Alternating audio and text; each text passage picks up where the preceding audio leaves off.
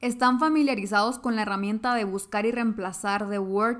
¿Alguna vez tal vez se confundieron o tenían que reemplazar una palabra por otra y era mucho más fácil buscarla y reemplazarla? Bueno, en este episodio vamos a hacer justamente eso. Tenemos que reemplazar la palabra autocompasión urgentemente de todos los lugares en donde lo hayamos escuchado. Bueno, principalmente bajo el contexto que vamos a colocar hoy, pero tenemos que hacer esa alerta roja de llamada a la acción para que podamos reemplazarla correctamente cuando amerite. Así que sigan escuchando.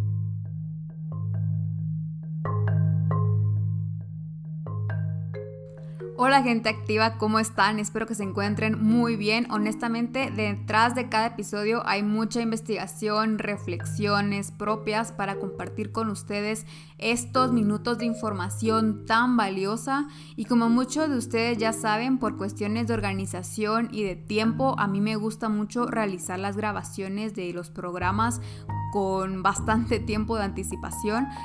De esta forma ustedes tienen la garantía de que siempre va a haber un lunes de podcast, llueva, truene o relampaguee y yo también estoy tranquila que ya están publicados esos episodios. Así que como una pequeña nota detrás del micrófono, este episodio lo estoy grabando el 28 de mayo del 2021. ¿Qué les parece? Bueno, así de precavida y, anticipada me gusta ser. Recientemente estaba leyendo un pequeño libro llamado Morir al Yo de Frank Marsullo y es muy bueno el libro, es muy muy cortito, se los recomiendo bastante. Lo pueden terminar en dos horas máximo, por eso les digo que es muy cortito porque tiene solo 15 páginas y definitivamente creo que sí vale la pena. En fin, detrás de mm, todo lo que dice este libro habla de la autocompasión como un sentimiento o un pensamiento que tenemos que eliminar porque no nos permite avanzar. Y cuando yo leí la palabra autocompasión, solo pude pensar en todas las veces que lo hablamos en algunos programas de lunes de podcast. Normalmente a mí me gusta usar la palabra gentil, gentil conmigo mismo pero sí estoy consciente que utilicé la palabra autocompasión en algunos episodios, así que la definición dada en esos momentos de los episodios pues es bastante acertada, pero quiero compartirles las dos caras de la moneda porque es importante que ustedes también lo sepan. Yo les presenté anteriormente una parte o una cara de la autocompasión, pero después de leer este libro me di cuenta que la autocompasión tiene dos caras y tenemos que conocerlas porque me parecería muy egoísta de mi parte fingir que solo existe un lado y hacerme de la vista gorda. Así que este episodio es para presentarles la otra cara de la moneda de la palabra autocompasión. Para comenzar, si nosotros buscamos la palabra autocompasión, podemos observar los dos extremos muy fácilmente. Por un lado, tenemos que la autocompasión es necesaria para aceptarnos, para querernos en momentos difíciles, de fracaso, cuando las cosas no salen como esperábamos, tenemos que tener autocompasión. Bueno, del otro lado tenemos que no debemos caer en la autocompasión porque nos vamos a perder, vamos a perder el foco de nuestros objetivos. Entonces, la pregunta aquí sería, ¿qué lado es el correcto? Y eso ustedes lo van a decidir el día de hoy porque eso quiero hacer, que ustedes tomen esa decisión. Por eso les quiero presentar los dos extremos y presentarles también un poco mi punto de vista, pero al final van a ser ustedes quienes elijan qué postura van a asumir. El primer extremo nos habla de la necesidad de tener autocompasión hacia uno mismo, especialmente como les dije en momentos difíciles. Realmente tener autocompasión y tener cuidado por nosotros es indispensable, según este extremo. Y según los estudios de Christine Neff, la autocompasión vista desde, una, desde la psicología budista tiene tres componentes principales. autoamabilidad, se trata de tratarse a uno mismo de forma positiva y ser comprensivos en lugar de autocrítica o juzgarse a sí mismo con dureza. Es más de aceptar los propios defectos con gentileza y aceptar que pues no siempre se va a ganar. También el otro componente es la humanidad compartida y este segundo elemento nos habla que tenemos que reconocer que todos en el mundo tenemos problemas, que somos imperfectos y esas imperfecciones, esas vidas que no son perfectas, es algo que nos une a todos como humanidad, sustituyendo así el sentido de aislamiento.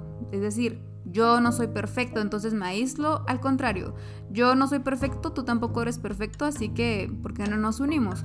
Entonces de esta forma, pues no debería haber un sentimiento tan intenso de comparación y de competitividad con los demás. Y por último, tenemos la atención plena. El tercer elemento se refiere al mindfulness, un tema que ya hemos hablado muchas veces aquí y que implica vivir en el aquí y en el ahora y no identificarse y aferrarse a pensamientos o emociones. La atención plena permite adoptar una perspectiva más amplia tanto de uno mismo como de la situación. Así que este es el primer lado que realmente es el que ya estábamos un poco familiarizados. Ahora quiero presentarles la autocompasión desde el otro punto de vista o el otro extremo. La autocompasión endurece el corazón porque es una respuesta egoísta a algo que no salió como lo teníamos planeado. Quizás no parezca tan grave, pero es un problema porque ingresa al corazón de una forma muy razonable. Intentamos justificar ese dolor, el enojo y la frustración. Y si lo vemos desde el lado bíblico, la autocompasión alimenta el ego, destruye la esperanza, estimula el deseo de ser acomodados y de aceptar las imperfecciones y no progresar. Decir, bueno, estos son mis defectos, todos tenemos defectos, así que se acabó. Y no hay un progreso, no hay un deseo de superarse y de trabajar por ese defecto. La autocompasión está en nuestras venas porque es una respuesta a proteger el ego. Entonces es muy fácil tener autocompasión y dejarse llevar por la autocompasión porque pues está en nuestra naturaleza de protegernos y defender nuestros propios derechos. Pero eso no significa precisamente que esté bien. C.S. Lewis dijo, y lo cito a continuación, en el momento en que tienes un yo, existe la posibilidad de ponerte en primer lugar, querer ser el centro, querer ser Dios de hecho. Ese fue el pecado de Satanás y ese, es el, ese fue el pecado que él enseñó a la raza humana. Punto. Viendo ambos lados de la moneda, algunos de ustedes, yo sé que no todos, pero algunos pueden sentirse en este momento en medio entre la ciencia y la deidad. Y creo que los creyentes de de Dios, de Jesús, son los que van a sentir esa sensación de, bueno, entonces la autocompasión está bien o está mal. En lo personal, y esta es solo mi opinión y mi orientación, considero que no nos habíamos dado cuenta antes de lo peligroso que puede llegar a ser la autocompasión porque es como ese moho, a mi parecer, que entra sin darse cuenta y puede habitar dentro de una casa sin que nadie lo note hasta que ya empieza a destruir el hogar. Quiere decir que entonces sí tenemos que ser autocríticos, aislarnos y aferrarnos a las emociones. Miren, no tenemos que aislarnos y tampoco tenemos que aferrarnos a las emociones. Ahora la autocrítica no me parece algo tan malo. Realmente tenemos que utilizar la autocrítica a nuestro favor, no para destruirnos, sino para mejorar. Significa, si yo me equivoco, bueno, en lugar de destruirme con esa autocrítica de todo lo haces mal, nada te sale bien, ¿por qué siempre fallas? ¿Por qué no mejor utilizar la autocrítica pensando, bueno, ¿en qué fallé? ¿Qué necesito cambiar? ¿Por qué siempre me pasa lo mismo? Entonces, no creo que tengamos que ver a la autocrítica de una forma tan, tan negativa. Tenemos que tener amor propio y el amor es, sabemos que es paciente, el amor es bondadoso, el amor no es envidioso ni jactacioso, no es, no es orgulloso, el amor no es rudo, no es egoísta y no se enoja con tanta facilidad. El amor no guarda rencor, no es malvado, es verdadero, el amor todo lo perdona, el amor todo lo cree, todo lo espera y todo lo soporta. El amor es fuerza y honestamente con esta definición de amor que pueden encontrar en Corintios 13, 4 al 7, puedo sentir que podemos llegar más lejos. Porque el amor propio es como un escudo, ¿saben? Es como un escudo que nos protege y que nos permite amar a otros y no aislarnos. En otras palabras, tenemos que buscar y reemplazar la palabra autocompasión por amor propio, porque el amor propio todo lo puede, mientras que la autocompasión puede llevarnos accidentalmente sin darnos cuenta a caminos de victimización o autoindulgencia, como menciona Christine Neff, y esto puede ocasionar que nos perdamos y nos ahoguemos en nosotros mismos.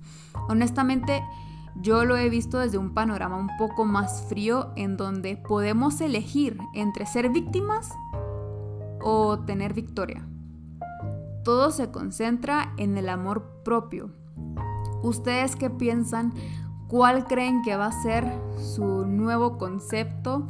Realmente me parece que podemos ser muy extremistas con el concepto de autocompasión, pero sí me parece que es un arma de dos filos y que tenemos que conocer el peligro del concepto para no caer en su red. Así que ustedes van a cambiar la autocompasión por amor propio. Cuéntenme, ¿qué piensan? Esto ha sido todo por hoy. Si les han surgido más preguntas o comentarios, eh, si quieren compartirme ustedes cómo van a cambiar la palabra autocompasión o tal vez no la utilizaban, entonces esto fue un plus porque ya no la van a utilizar y van a utilizar propiamente el concepto de amor propio. Realmente me interesa mucho conocer su opinión, así que no duden en escribirme a través de los medios eh, o en todos los medios que pueden encontrar que puedan estar abajo de la descripción de este episodio. Así que espero su opinión y sus comentarios con mucho cariño y yo me despido y los espero en el próximo lunes de podcast.